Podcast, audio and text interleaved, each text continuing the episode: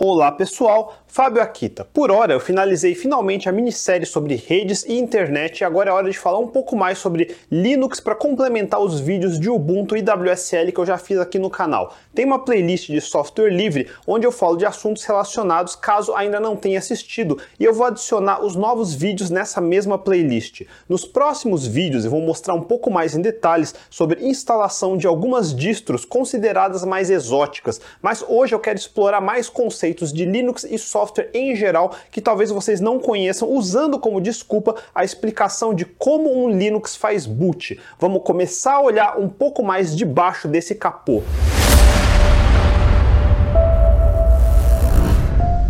Para escolher distros, hoje em dia é fácil. Basta ir em canais de reviews que tem de tonelada, como do camarada de Linux, ou outros que vem crescendo, como do Tech Hut. O comportamento padrão vai ser você vendo qual tem o visual que mais te atrai e daí vai baixar um Deepin ou Pop OS da vida, ou se quiser se sentir mais edge ou gamer hipster da vida, um Garuda. É assim que 99% de todo mundo que usa Linux faz para escolher. Além disso, a instalação de qualquer distro está super trivial. Você baixa baixa o arquivo de ISO no Windows mesmo, usa um programa como Rufus para gravar essa ISO num pendrive, faz boot pelo pendrive e bum, tem um ambiente ao vivo de Linux já funcionando. Ele detecta sozinho praticamente todo o seu hardware. Se nesse ambiente do pendrive parecer que está tudo funcionando, daí tem um ícone de instalação, vai abrir o Calamares, que é o programa de instalação que quase toda distro moderna usa. Por isso, mesmo meio que tanto faz qual distro escolher, o processo de instalação é muito parecido parecido.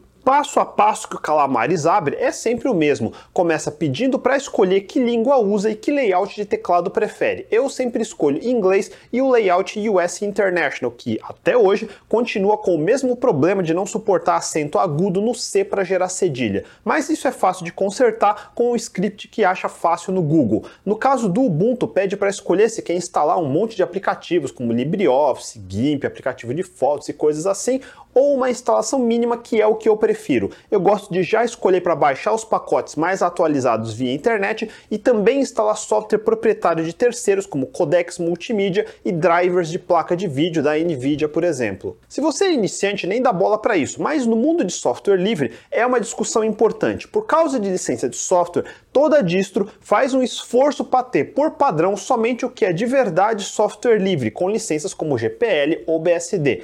Porém, muitos dispositivos, em particular a Nvidia, não libera o código-fonte dos drivers, somente o binário fechado. Mas se você instala isso no seu PC, está concordando com a licença restritiva da Nvidia e contaminando seu ambiente com software fechado. Do ponto de vista filosófico, não é recomendado, mas para nós, usuários finais, meio que tanto faz isso. Por isso eu sempre habilito, porque eu não sou ativista de software livre. E antes que você vá nos comentários para dizer que viu notícia que a Nvidia liberou o código dos drivers, nem perca perca tempo. Para variar, é matéria de jornalista bosta que não sabe ler e não viu que eles liberaram só uma pequena parte do código só para marketing. A parte importante continua fechada e, mais importante, com licença restritiva de uso. Enfim, o próximo passo costuma ser para escolher em qual SSD ou HD quer instalar, como quer criar partições e com qual sistema de arquivos. O Calamares costuma ter essa primeira opção que diz o seguinte: eu sei que você não tem ideia do que está fazendo, então deixa que o papai aqui cuida de tudo para você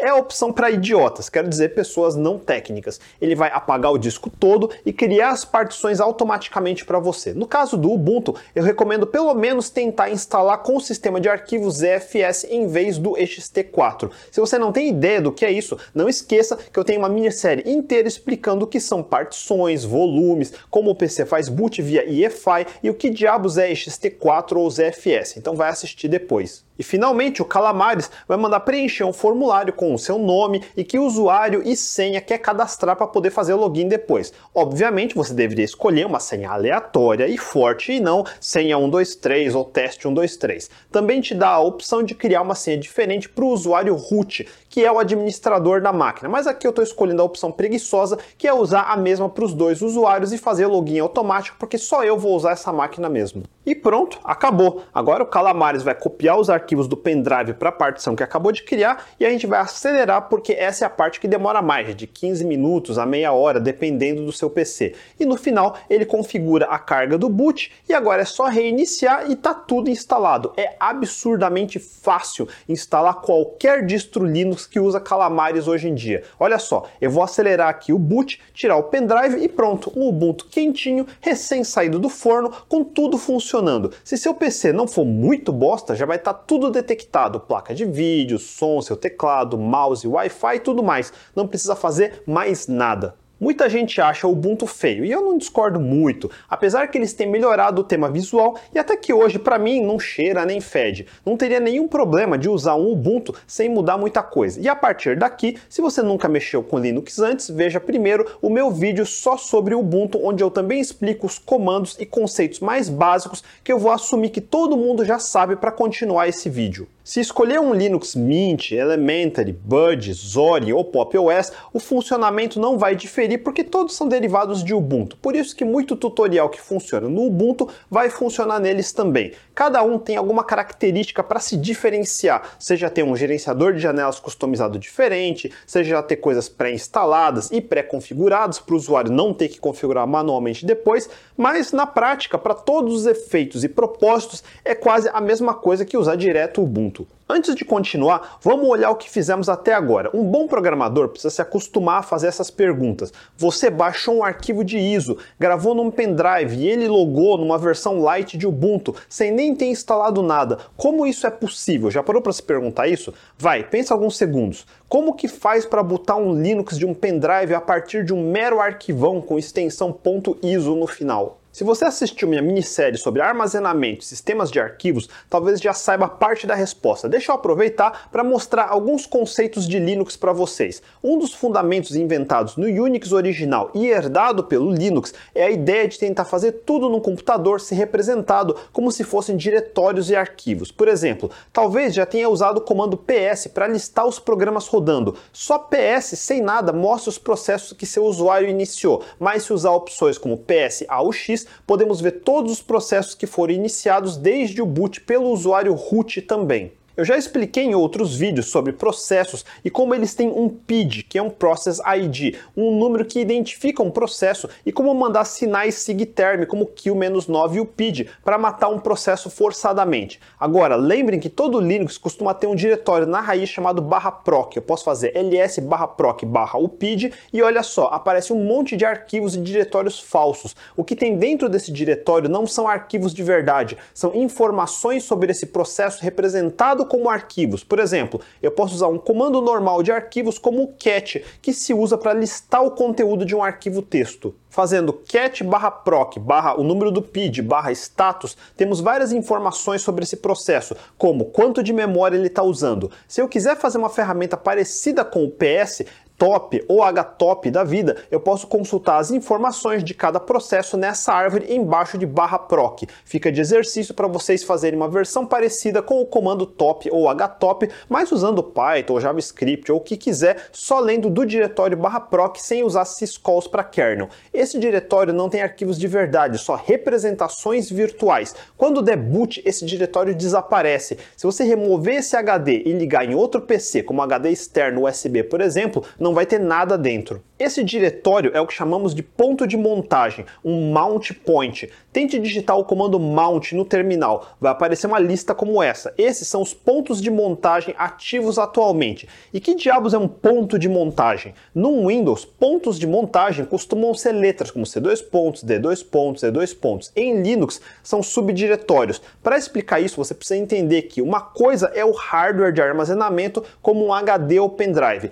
Outra coisa é como o sistema operacional acessa esse hardware. O que é um dispositivo de armazenamento? Eu cansei de repetir em vários vídeos que são dispositivos que gerenciam blocos de bits ou block devices, seja um CD, um pendrive USB, um SSD, todos são dispositivos de bloco. E por acaso, no Linux temos comandos como ls, que a essa altura você já sabe o que significa listar, e blk, ou seja, listar block devices. E agora sim, temos os nomes dos dispositivos plugados no meu PC. Por exemplo, o HD principal se chama SDA, um segundo HD se chama SDB, um pendrive quando plugar vai aparecer como SDC ou SDE. Além de barra proc, existe outro ponto de montagem que toda distro Linux monta automaticamente no boot, que é o barra dev. De novo, o que tem dentro não são diretórios nem arquivos de verdade. Ele representa os dispositivos de armazenamento. Por isso, em muitos tutoriais por aí você já deve ter esbarrado num barra dev barra SDA da vida. Isso não é um arquivo, é um canal para falar com HD físico via um arquivo virtual. No Windows funciona assim também. O HD principal costuma ter o nome de barra barra ponto barra physical disk 1. Abre um PowerShell no Windows e digita get physical disk, por exemplo. Esse meu NVMe Samsung 970 Evo Plus de 2 TB se chama physical disk 2. Num Linux, um nome equivalente seria barra dev barra SDC. Beleza, o Linux está enxergando os dispositivos, mas agora, como que eu navego dentro desses dispositivos? Agora eu preciso de um mount point. O ponto de montagem é justamente dizer que a partição 1 do drive barra dev barra SDA vai ser o diretório raiz barra, e é para interpretar os bits desse canal usando o sistema de arquivos ext4. Leia o arquivo barra etc barra fstab, que significa tabela de file system. Em cada linha vai ter dizendo a partição do disco, o ponto de montagem, o sistema de arquivos e opções, por exemplo, para abrir só para leitura, caso seja um CD-ROM. Quando eu espeto um pendrive nesse meu Ubuntu, automaticamente aparece aqui no meu desktop. Isso porque tem um serviço rodando em background que vai rodar para mim o comando mount-tvfat barra dev barra sdc para barra run barra media barra akita barra pendrive, por exemplo. Em distros mais antigas, eu precisaria rodar esse comando manualmente no terminal se eu quisesse acessar o pendrive. E o equivalente a dar um eject é rodar o comando o mount barra run, barra media, etc, etc. Sacaram? Montar é dizer para o sistema operacional como esse dispositivo foi formatado e onde eu quero que ele apareça e com qual sistema de arquivos é para interpretar os bits dentro. No Windows, isso é feito em aplicativos como Disk Management, onde eu posso mudar o ponto de montagem, que no caso é só uma letra de drive como E2 pontos. Vamos recapitular o que eu já expliquei nos vídeos sobre volumes e partições. Num computador moderno, logo que liga, quem vai carregar primeiro é um software chamado firmware, que muitos ainda chamam erroneamente de BIOS, mas é o software que não está no HD e sim num chip de memória na placa-mãe. Por isso que, mesmo num PC sem HD nenhum, se você ficar apertando uma tecla como delete várias vezes, entra naquele software de configuração onde pode atualizar a data e outras configurações do sistema. Antigamente, esse software era chamado BIOS mesmo, que significa Basic Input Output System, ou sistema básico de entrada e saída, que literalmente tem o básico só para conseguir identificar seu monitor, teclado e mouse para você conseguir interagir com o computador antes de tentar carregar o sistema operacional do disco. Mas BIOS era um sistema básico até demais, que só conseguia lidar com identificadores de 16 bits, o que impossibilita usar HDs com mais do que quatro partições. Nos anos 90, isso já era pouco e representava um problema. Por isso, hoje, todo PC moderno tem um firmware UEFI, que significa Universal Extensible Firmware Interface. UEFI é um padrão para firmwares. Além disso, antigamente, partições eram organizadas com MBR, ou Master Boot Record, que é o registro mestre de boot no HD, que são os bits de boot do sistema operacional que a BIOS vai tentar executar logo na sequência. Hoje em dia é UEFI e GPT, que é o GUID Partition Table. Eu falei que antigamente estávamos limitados a quatro partições com identificação identificadores de 16 bits. Em GPT, em vez de números, usamos GUIDs, que é uma sequência de 32 bits. Números parecidos com esse aqui que você já deve ter visto. Parece aleatório e não são sequenciais. E com isso hoje podemos ter quantas partições de quantos tipos quisermos. Eu expliquei tudo isso em mais detalhes no vídeo de tudo que você queria saber sobre dispositivos de armazenamento. Depois assiste lá. Gerenciadores de boot como Lilo ou Groovy foram criados para conseguir lidar com as limitações de BIOS e MBR. Com o UEFI e GPT, nem precisa mais deles. O próprio firmware tem capacidade para fazer boot de qualquer partição GPT. Basta ter o bootloader numa partição que o UEFI consiga ler formatado em FAT32, por exemplo. E isso me faz voltar aqui para o nosso Linux de exemplo. Vamos ver o arquivo etc fstab de novo. E olha só, tem uma partição barra dev barra sda1 cujo ponto ponto de montagem é barra boot. E de um terminal normal, mesmo usando comandos mundanos como ls, podemos ver que tem um diretório chamado barra boot barra EFI e é aqui que fica o bootloader ou literalmente o carregador de boot que o firmware UEFI vai carregar depois do post. É nesse ponto que o firmware UEFI para de executar e dá controle para o bootloader. O bootloader é quem vai de fato carregar a kernel do sistema operacional, no caso o Linux, e é logo um diretório para trás, em barra boot, que está o Linux de verdade. É um binário executável chamado VM Linux, até que pequeno, de pouco mais de 10 megabytes, já compilado com os principais drivers que precisa para iniciar o sistema, como driver para ler HD e abrir a partição formatada nele, onde vai estar tá o resto do sistema operacional. O bootloader vai se encarregar de executar o binário e é nesse estágio que a tal kernel do Linux finalmente vai começar a exercer controle sobre essa máquina. A kernel vai começar a carregar drivers para ter acesso à memória, aos discos, a periféricos como teclados, monitor e tudo mais. Uma vez que agora a kernel tem controle, ela vai criar um espaço em memória com uma partição virtual usando um init RAM FS, literalmente file system de RAM de inicialização. Sabe seus diretórios de Linux na raiz do seu HD? Pensa uma versão menor disso, mas montado em RAM. Esse sistema de arquivos estava comprimido junto com a kernel naquele arquivo em barra boot. É esse outro arquivo chamado initrd.img. Veja que ele é bem maior com 100 megabytes, mas deixa eu fazer uma tangente para ficar mais claro. Vamos abrir o terminal de novo. Existe uma ferramenta que costumamos usar para fazer clones de HDs ou pendrives no nível dos blocos, independente se está formatado em ext4, NTFS ou FAT32. É o comando dd. E o que significa dd? Significa Copy and Convert. É, deveria ser CC, só que CC em Linux já significa C compiler. Então escolheram a letra seguinte. É, programador é uma bosta para dar nome para as coisas. Mas enfim, DD funciona assim. Tem um parâmetro IF, que não sei se era input file, e é onde eu coloco o caminho do dispositivo que eu quero copiar, tipo barra dev barra SDC, e no parâmetro OF, que talvez seja output file, eu coloco o path de para onde eu quero copiar. Aquele programa de Windows chamado Rufus é mais ou menos a versão gráfica desse comando. Por exemplo, se do terminal de um Linux eu quiser gravar aquele arquivo de ISO no meu pendrive, poderia ter feito dd if igual ubuntu.iso ou f igual barra dev barra sdc e pronto. Lógico, eu tenho que garantir que barra dev barra sdc realmente é meu pendrive, porque se eu confundir com a partição do meu HD, esse comando vai gravar ISO por cima e já era meus arquivos que estavam lá. Agora, só para complicar, deixa eu mostrar mais alguns truques de Linux que talvez vocês não saibam. Naquele ponto de montagem barra dev que tem representado dispositivos como meus HDs ou pendrives,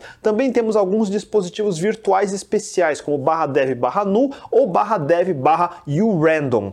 De novo, podemos usar comandos como cat com eles. Vamos fazer cat barra dev barra nu e uau, nada. Como o próprio nome diz, esse dispositivo devolve nulo, mas muitos scripts gostam de usar ele para mandar coisas que eu quero jogar no lixo. Por exemplo, digamos que eu rode um comando que imprima várias informações na tela que eu não estou interessado. Eu posso redirecionar o stdout do comando para barra dev barra nu para ele ser engolido e mandado para o limbo. Um exemplo besta é o comando echo, que só imprime na tela. Eu coloco coloca um sinal de maior para redirecionar para barra dev barra nu e pronto, engoliu a saída. Se começar a fuçar scripts de shell, vai esbarrar mais nisso. O barra dev barra urandom, por outro lado, é um dispositivo que cospe bits aleatórios. Muitas funções de muitas linguagens, incluindo as funções da kernel do Linux e bibliotecas de criptografia, usam esse dispositivo quando precisam gerar números aleatórios. Tecnicamente, isso é um PRNG ou Pseudo Random Number Generator. É um gerador de números pseudo-aleatórios. Em computador não existe aleatoriedade verdadeira, só uma aproximação. Teremos que explorar conceitos como entropia e tudo mais para justificar isso, mas não é o objetivo de hoje, só entenda que existe isso. Para hoje, mais importante é outro dispositivo virtual, barra dev barra zero. Assim como barra dev barra null, se eu redirecionar a saída stdout de qualquer comando para ele, vai engolir tudo. Por outro lado, se eu der um cat ou ficar lendo dele, eu vou receber literalmente nada, só caracteres nulos, vai cuspindo nulo infinitamente até eu forçar a parada com Ctrl C. E para que diabos isso serve? Porque eu posso usar numa outra ferramenta que aceita dispositivos com parâmetro, como nossa ferramenta DD. E se em vez de ler de um arquivo ISO, eu ler desse dispositivo barra def barra zero, vamos voltar ao comando dd e fazer ddif igual barra def barra zero, of igual hello.mg, bs igual mega, count igual a 10 que significa leia bits do dispositivo dev barra zero e grave num arquivo chamado hello.img usando blocos de 1 MB de tamanho e contando até 10, ou seja, até gerar um arquivo de 10 MB. E pronto, eu criei um arquivo cujo conteúdo é só de zeros. Olha só, ls-la e o arquivo tem mesmo 10 megabytes. Se usar o comando cat, não imprime nada, porque dentro é tudo bits vazios. E mesmo se usar um comando que lê binários, como hexdump, ele mostra que os primeiros bits são todos zero e esse asterisco significa que todo o resto é igualzinho à primeira linha até o endereço 10 megabytes. E para que diabos eu preciso de um arquivo totalmente vazio ocupando espaço com bit zero? Bom, em Linux temos comandos para formatar partições do seu HD como mkfs.ext4 ou mkfs.vfat, onde mkfs literalmente quer dizer Make File System. Sabe no Windows quando espeta um pendrive, vai no Explorer em cima da letra do drive, com o botão direito do mouse escolhe a opção de formatar? É a mesma coisa, só que na linha de comando de Linux. Então vamos formatar esse arquivo. No caso, eu vou formatar com mkfs.vfat para formatar em FAT32, como eu faria com um pendrive que gostaria de conseguir ler, independente de que sistema operacional espetar ele. Só fazer mkfs.vfat-f32 hello.img. Eu não sei se vocês estão conseguindo entender, normalmente se usa um comando como mkfs.vfat na partição de um dispositivo hardware de verdade, como em barra dev barra sda1, mas dá para formatar dentro de um arquivo. E lembra como usando comandos como cat ou mesmo hexdump só voltava vazio? E agora, o que tem nesse arquivo? Vamos ver. E temos o cabeçalho de uma partição FAT32. Olha só, do lado direito que ele reconhece como caracteres ASCII com mensagens de erro e dizendo que é FAT32 essa é exatamente a mesma sequência de bytes que encontraríamos lendo direto de um pendrive. Vamos ver? Vamos plugar o pendrive e fazer o mesmo comando de hexdump direto do barra dev barra sdb1. E olha só, esse é o pendrive. São os mesmos tipos de bytes e já sabemos que a partir de um barra dev barra sdb1 podemos montar num diretório como barra run barra mídia da vida. E esse arquivo que acabamos de formatar, dá para montar também? Basta criar um diretório qualquer como mkdir hello e fazer mount-t vfat hello.img hello. Podemos dar cd hello e agora estamos dentro do arquivo hello.img, sacaram? Deixa eu criar um arquivo texto qualquer chamado blabla.txt com qualquer coisa dentro e salvar. Vamos listar e olha só o arquivo. Agora vamos sair desse diretório com cd ponto ponto e desmontar isso, só fazer o mount hello. Se tentar listar o conteúdo do diretório hello agora, não vai ter nada, porque o arquivo arquivo hello ficou dentro do hello.img que acabamos de ejetar, como se fosse um pendrive que desconectamos. O arquivo blá blá não foi criado dentro desse diretório, o diretório só estava servindo como ponto de montagem para dentro do hello.img. Se eu fizer um hexdump no hello.mg, olha aqui no fim, os bytes do arquivo que criamos estão lá dentro. Esse arquivo hello.mg, do ponto de vista do sistema operacional, é a mesma coisa que um pendrive, só que sem a parte hardware, só os bits, o linguição de bits. Se ficou confuso, vamos repetir. Lembra o arquivo de ISO que baixamos do site do Ubuntu e gravamos no pendrive? É um arquivão que chamamos de imagem. Vamos montar aqui no mesmo diretório hello, só fazer mount-t ISO 9660, ubuntu.iso Hello. No caso, um CD-ROM é formatado no padrão ISO 9660, não é FAT nem XT4. E coloquei a opção de RO porque CD-ROM é read only, só de leitura, não dá para modificar nada dentro. Vamos listar o que tem em Hello e olha só, todos os arquivos que estão dentro do ISO. É isso que é gravado pelo Rufus num pendrive que queremos dar boot de Ubuntu. Tem o diretório boot com o bootloader, o kernel e tudo mais que precisa para conseguir bootar. É isso que é um live CD. Mas o objetivo de toda essa história é para vocês começarem a largar noções que existe uma entidade física chamada dispositivo, como um HD ou pendrive, e entender que dispositivo de bloco é literalmente qualquer sequência de bits, qualquer linguição de bits, como um arquivo ou uma conexão de rede. Basta ser formatado de uma forma que dê para montar com o comando mount. O sistema operacional não tem preconceitos. Para ele, foda-se se você espetou um pendrive ou se montou um arquivão de imagem. Para ele só interessa, eu consigo ler e gravar blocos de bits, então tá, para mim é um drive. E é assim que eu consigo montar coisas como um Google Drive ou Dropbox, como se fosse um pendrive virtual também. Só que diferente de gravar os bits num arquivo local, o driver de sistema de arquivos do Google Drive vai mandar os bits pela rede para sua conta do Google. Mas para o sistema operacional, foda-se, ele mandou blocos, o driver de sistema de arquivos recebeu e disse que gravou. O sistema operacional está pouco se lixando o que acontece com os bits. Ele delega e só espera ouvir um ok, tá gravado e fica feliz.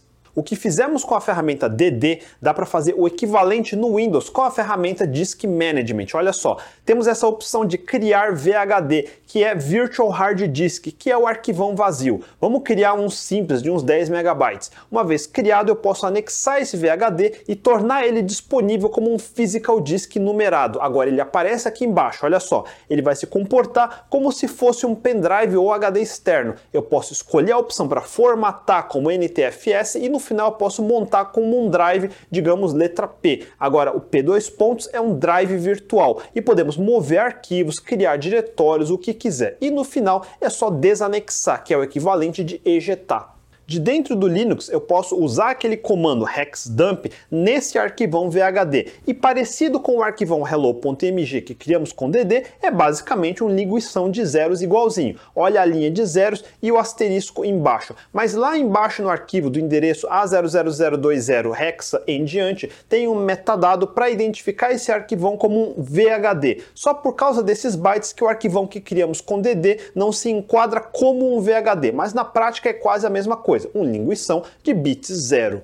Voltando para o boot do Linux, eu parei no ponto onde o bootloader EFI carrega o binário do kernel no diretório barra boot. Esse arquivo normalmente é chamado de VM Linux. Muitas vezes o nome segue com a versão da kernel, como 5.15. A gente costuma chamar uma distro como Ubuntu ou Fedora de Linux, mas na verdade Linux mesmo é só esse um arquivo binário, a kernel. O resto do sistema operacional, o certo é chamar de GNU Linux, ou seja, ferramentas GNU que rodam em cima de um kernel Linux. Linux. Quando o bootloader tem acesso a esse arquivo, é quando iniciamos a segunda fase de boot. Normalmente, no mesmo diretório barra boot vai ter um outro arquivo, um initrd.img. Esses nomes vão variar de distro para distro, mas no caso do Ubuntu e todo mundo que é derivado de Debian, o arquivo vmlinux e o initrd.img são links simbólicos, estão vendo? O arquivo de verdade é esse que termina com generic no nome. A vantagem de ser link simbólico é porque eu posso querer deixar kernels mais antigas depois de um upgrade do sistema. Vai que a kernel mais nova veio com algum bug ou incompatibilidade e ferra meu sistema me impedindo botar.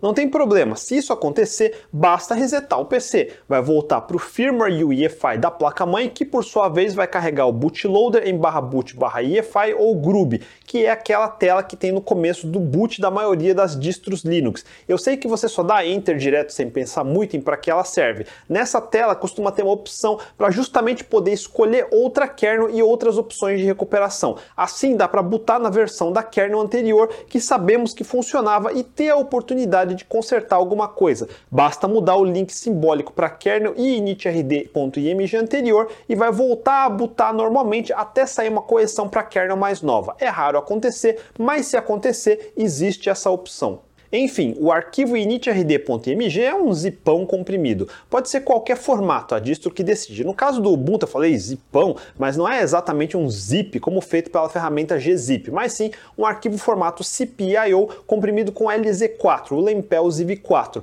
Eu expliquei o que é Lempel ZIV no vídeo de 5 TB a 25 GB. Depois assiste lá para saber como compressão funciona. Enfim, o importante é que em Ubuntu podemos usar a ferramenta ANMK initramfs para descomprimir essa imagem em qualquer lugar. E olha só, se listarmos o que descomprimiu, vai parecer familiar com a estrutura de diretórios do seu Linux de verdade. Isso é o mínimo que a kernel precisa para conseguir terminar o boot. Só que aqui descomprimimos essa imagem no nosso HD local. O grande lance é que depois do bootloader conseguir carregar a kernel, ela precisa ter acesso a esses arquivos para conseguir carregar coisas como o driver do seu HD, por exemplo. E se seu HD tiver partição encriptada com LUKS ou se tiver em configuração de RAID dentro de um volume LVM, como a kernel vai conseguir carregar o driver de RAID para conseguir montar a partição se já não estiver compilada estaticamente? São drivers como esse que estão nesse initrd. Só que o initrd em si precisa ser descomprimido em algum lugar. E aqui eu vou continuar simplificando, mas o que acontece é que a kernel pode não ter acesso ao seu HD no boot, pode não ter os drivers para isso, mas ele tem acesso a RAM. Lembra o lance de criar um arquivo com o comando dd vazio e formatar para ser um pendrive virtual? Podemos fazer a mesma coisa na RAM, criar um espaço de bits que vai servir para dar mount num sistema de arquivos e descomprimir o conteúdo do arquivo arquivo initrd para lá. Por isso que mesmo se você mandar encriptar sua partição principal ou configurar volumes em RAID, sempre vai ter pelo menos essa pequena partição de boot logo no começo do HD que é formatada em FAT32. Aí o firmware da máquina consegue acesso, não desperdiça muito espaço, é super pequeno, com não muito mais que uns 100 MB. Por isso o initRD é um arquivo compactado para caber nessa partição. No Windows mesmo, se você abrir a ferramenta de Disk Management e olhar seu HD, veja, tem essa partição maior onde fica o Windows e seria o que um BitLocker encriptaria se você escolher. Mas olha aqui no começo, tem uma partição pequena de EFI que é o equivalente no Linux ao barra boot que estamos analisando. Você não enxerga essa partição de boot EFI no Windows porque ele não monta com nenhuma letra de drive para não aparecer para os usuários e correr o risco deles estragarem o boot. No caso do Windows, lá no fim do HD tem outra partição escondida, sem letra de drive, que é a partição de recuperação. Ele é como se fosse o pendrive do Ubuntu que botamos para instalar. É o que buta quando você pede para o Windows iniciar em modo de recuperação para conseguir diagnosticar algum problema que está bloqueando o boot do Windows principal. É outro Windows com kernel e drivers separados em versão reduzida, só com ferramentas de diagnóstico e recuperação. No caso de Linux, não temos uma partição assim, porque normalmente usamos pendrive mesmo, mas é a mesma coisa. A gente gasta um espaço no HD para ter a comodidade de não ter que sair procurando pendrive se uma hora seu Windows parar de botar depois de um Windows Update. Já está tudo no seu HD. Como o espaço de HD é barato, podemos desperdiçar algumas centenas de megas. Se você está pensando em apagar essa partição para ter um pouquinho mais de espaço, é hora de pensar em comprar um HD maior, isso sim. Em Macs também tem uma partição escondida com um macOS reduzido, só com ferramentas de manutenção que você consegue acessar se na hora do boot deixar apertado Command R. Enfim, nesse segundo estágio de boot, vamos acabar com um drive virtual em RAM chamado init RAM-FS ou File System de RAM de inicialização, onde o conteúdo do initrd.mg vai ser descomprimido e com isso temos um mini Linux inicializado em memória. E agora sim, a kernel vai ter acesso a drivers extras que precisa e diversas outras ferramentas que pode precisar para pular para a próxima fase. Estamos na terceira e última fase do boot. Agora que começa aquela etapa que já viu no boot do seu Linux, quando vai correndo, um monte de linhas, que eu sei que você nunca parou para ler. Aquele monte de linhas é o gerenciador de serviços reportando cada um dos serviços que está conseguindo carregar naquele momento. Esse gerenciador pode ser o famigerado systemd, que tem na maioria dos distros modernos, ou o OpenRC, que tem em distros como Slackware ou Gentoo, ou Runit que eu acho que é um dos mais antigos derivados da era dos Unix originais. Eu acho que distros baseados em BSD ainda usam também. Mas seja lá qual for, esse é o primeiro processo que a kernel vai carregar no seu sistema, o famoso processo com ID 1, o PID número 1. E agora sim, esse sistema de inicialização vai se encarregar de carregar todo o resto dos serviços necessários para ter um sistema usável. Agora ele consegue carregar a partição principal do seu HD, ler o arquivo etc fstab, que é a tabela de file systems, onde está declarado que partição é para montar como barra, a raiz do seu sistema operacional. Ele vai dar mount em tudo que precisa, incluindo os mounts especiais, como proc, dev, sys. Vai carregar os serviços de USB para achar seu mouse, a sua webcam, serviço de Bluetooth que vai conectar com seu fone de ouvido, serviço de network, que vai carregar seu Wi-Fi, serviço de DHCP client, vai pedir IP para o servidor de DHCP do seu roteador de internet e assim por diante. Eu zoei que você nunca prestou atenção nesse monte de linhas subindo no boot, porque vai rápido demais mesmo. Para ver em detalhes o que aconteceu, use o comando dmesg depois do boot, que lá vai ter essas linhas. Se o serviço deu pau, use o comando systemctl, status e o nome do serviço para ver se tem alguma dica. Esses serviços têm mais um detalhe na realidade. Logo que a kernel carrega um systemd ou runit, ele tem que ver em qual run level vai rodar. Isso também meio que varia, especialmente entre Linux e Unix ou BSD, mas todos têm conjuntos diferentes de serviços que carregam em run levels diferentes. Mas run level, aí fudeu. Deixa eu voltar na história um pouquinho. Vamos voltar para o boot. A kernel está carregada. Ele carrega seu primeiro programa de Process ID 1, que antigamente era simplesmente chamado de init. Esse init ia num diretório como etc rc3.d e lá ia achar vários links simbólicos para scripts que costumavam ficar em etc init.d. Então cada subdiretório rc1.d ou rc3.d podia ter coleções diferentes de links simbólicos de scripts. Os scripts em si ficavam em barra etc barra init.d. É o que a gente chama de serviços ou daemons. Eram scripts de shell que aceitavam parâmetros como start ou stop e dentro configuravam e executavam algum binário. Por exemplo, programa de impressora para montar o spool de impressão ou o programa X que carrega interface gráfica e assim por diante. Um daemon é um programa executável normal com a diferença que tem esse script que inicia ou termina o programa. E o sistema de init executa esses scripts para inicializar os serviços durante o boot do sistema.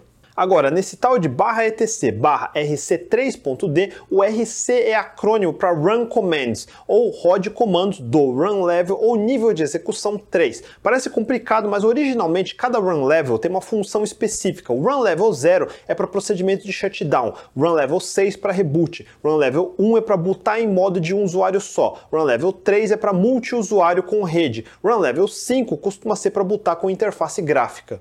Se você é de Windows, ele vem com pelo menos dois run levels, o do boot normal que cai no Windows e aquele modo de segurança ou safe mode, lembra? Que boota o Windows sem carregar todos os drivers e serviços. Daí você fica sem rede, com resolução baixa, tudo para quando tiver algum problema do boot, ter um ambiente para bootar sem carregar quase nada para te dar a oportunidade de diagnosticar e consertar o problema. Run level é isso. Quais conjuntos de serviços vai carregar ou não? Vamos ver isso na prática. Abrindo o terminal de novo, podemos digitar o comando run level e vai dizer que estamos com o run level 5 carregado. Digamos que instalamos algum programa gráfico instável que travou tudo. Teclado não funciona, mouse não funciona, nenhuma janela se mexe. Vou simular carregando o Firefox, faz de conta que foi ele que travou tudo. Nesse ponto, a maioria de vocês ia apertar o botão de reset e rebootar, mas a gente que é de Linux tem outra saída, usar a combinação de teclas Ctrl Alt mais F3 para mudar para o Run Level 3, que é de multiusuário com rede em modo texto. Olha isso, saímos do modo gráfico que continua rodando no Run Level 5 e agora fazemos login em modo texto e podemos usar comandos como ps aux grep firefox. Lembra? Na nossa historinha ele travou tudo, então vamos matar forçadamente com o comando kill-9 e o pid dele. E pronto, agora podemos voltar para o modo gráfico. Normalmente eu diria que é só apertar a combinação Ctrl Alt mais F5, mas por alguma razão quando eu estava escrevendo o script do episódio isso não funcionou, mas Ctrl Alt mais F1 funcionou. Enfim, Veja como o programa de terminal continua aqui, mas o Firefox morreu. A resolução que zoou aqui, mas deve ser porque está rodando uma máquina virtual. Esse é um dos jeitos de tentar destravar alguma coisa antes de ser drástico e dar reset na máquina toda. Dá para mudar de run levels no terminal também, usando o comando tel init, com o número do run level. O run level 1, na realidade, é usado para manutenção e diagnósticos. E se você mudar para o run level 6, isso vai dar reboot na máquina. Vamos ver? sudo tel init 6. E olha só, rebootou. Sabe quando você no terminal usa comandos como shutdown ou reboot? É isso que ele está fazendo, mudando para o run level 6. E por que isso é importante? Run levels determinam quais conjuntos de serviço iniciar ou desligar. Você nunca quer forçadamente apertar reset. Tem vários programas rodando em background, coletando arquivos de log, tem partições montadas que podem ainda não ter feito flush de caches. Você quer notificar todos os programas rodando para fechar e limpar as coisas antes de realmente desligar a máquina. É o que chamamos de graceful shutdown ou desligamento gracioso. Se ficar dando reset forçado, uma hora vai corromper arquivos ou partições do sistema e por isso nunca force desligar. Sempre dê halt, que é mudar para o level 0. Vamos desligar? sudo shutdown-h now ou simplesmente sudo tel init 0. Na prática, quando o sistema boota, a kernel carrega e inicia um processo 1, como o antigo init ou o atual systemd ele vai carregar o conjunto de serviços declarados para o run level padrão, que costuma ser o run level 3, em servidores que não têm interface gráfica, ou run level 5 em desktops e PCs, como o de vocês assistindo, que vai botar os serviços para o modo gráfico. Na prática, significa que você tem diversas formas diferentes de botar, só que o padrão para a maioria das instalações é entrar no run level 5, que é gráfico. Vamos fazer outro exercício. Digamos que de jeito nenhum eu consigo entrar no modo gráfico depois de um upgrade ou script mal feito que eu rodei na máquina. Sei lá, não buta. Nesse ponto, a maioria das pessoas já ia pensar: que bosta, cadê meu pendrive? Eu vou reinstalar tudo do zero. E calma, no Ubuntu ele faz como o Windows, tenta ir direto para a tela gráfica. Mas se antes do computador ligar deixarmos a tecla Shift apertada, a tela do Grub vai aparecer. O GRUB é acrônimo para Grand Unified Bootloader. Como o nome diz, é um bootloader. É ele que o computador vai carregar no boot e depois se encarregar de carregar a kernel do Linux e passar o controle para ele. O Ubuntu sempre buta com o GRUB, mas ele carrega quieto, por isso que nunca vemos. Com a tecla Shift apertada, forçamos a aparecer. Por padrão, vai bootar com essa primeira opção aqui, mas podemos apertar a tecla E para editar os comandos de boot da kernel. Daí vamos para essa linha aqui embaixo e no final escrevemos o número 3, indicando que queremos bootar no Run Level 3 em vez do padrão que é o 5. Com Ctrl X saímos e vai botar os serviços do Run Level 3. E olha só, não carrega mais o modo gráfico. Podemos logar em modo texto e tentar consertar seja lá o que eu fiz de errado. Daí no próximo boot vai normalmente para o Run Level padrão que é o 5 de modo gráfico. Então a sequência é sempre essa: o computador liga, carrega o firmware e o EFI da placa-mãe, que vai inicializar o hardware e os outros dispositivos, vai procurar a primeira partição no HD ou pendrive que tem o diretório barra boot barra EFI. No nosso caso, dali vai carregar o bootloader do Grub. O Grub, por sua vez, tem uma configuração que foi o que editamos agora, que diz onde está a kernel e onde está a imagem do initRD. Monta a kernel, monta uma partição temporária na RAM chamada initram fs e descomprime a imagem do initRD para lá. Finalmente, a kernel vai carregar um gerenciador de serviço como o systemd como processo 1, que por sua vez vai começar a carregar o resto dos serviços conforme declarado na run level padrão. Cada serviço tem declarado quais outros serviços ele precisa esperar carregar e qual dependência tem. E é isso que vai aparecer naquele monte de linhas que vai subindo na sua tela no boot, até finalmente terminar de carregar o servidor Xorg e o gerenciador de login, no nosso caso o GDM do Gnome, e é aí que aparece a tela gráfica gráfica de login. Esses conceitos de run levels, diretórios de scripts e serviços em barra etc barra init.d, links simbólicos para os scripts em diretórios como barra etc barra rc5.d e o processo chamado init, que era o antigo gerenciador de serviços, é o sistema que chamamos de System5 ou Systemv, que nasceu nos Unix originais. Foi assim que eu aprendi em Unix dos anos 90 e é assim que gerenciadores como o RUnit e acho que o OpenRC ainda funcionam. Mas em distros modernas nada disso vale mais, pode esquecer tudo que eu falei. Distros como Ubuntu, Fedora, OpenSUSE, Manjaro e muitos outros, especialmente se usam gerenciadores de janela GNOME, aderiram ao systemd e ele descarta todos esses conceitos. Não existe run levels em systemd e sim targets. E apesar de ter diretórios como RC3 ou RC5, eles não são mais usados. Em vez disso, existem diretórios como graphical.target ou multiuser.target e eles estão espalhados em diversos diretórios como etc barra systemd barra system ou barra sr barra lib barra systemd e assim vai. Ele tenta simular o comportamento dos run levels para manter compatibilidade com comandos como tel e init que usamos antes.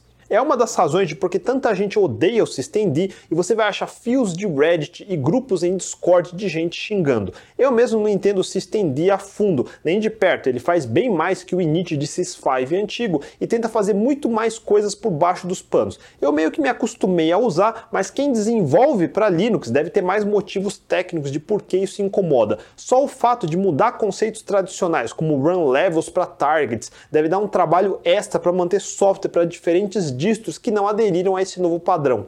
Por exemplo, em barra USR, barra lib, barra systemd, barra system, tem esses links simbólicos que tentam equiparar o que seriam os antigos run level numerados com os atuais targets. Veja, o run level 5 é um link simbólico para graphical.target. O run level 6 é link para reboot.target. Vamos ver o que é o graphical.target. Olha só, é uma configuração que fala que requer carregar a mesma coisa que o multi-user.target, o antigo run level 3, mas também quer carregar o display manager.service. E faz sentido, o modo gráfico nada mais é do que o modo multiusuário que carrega em texto, mas carregando o serviço de tela para mostrar a interface gráfica.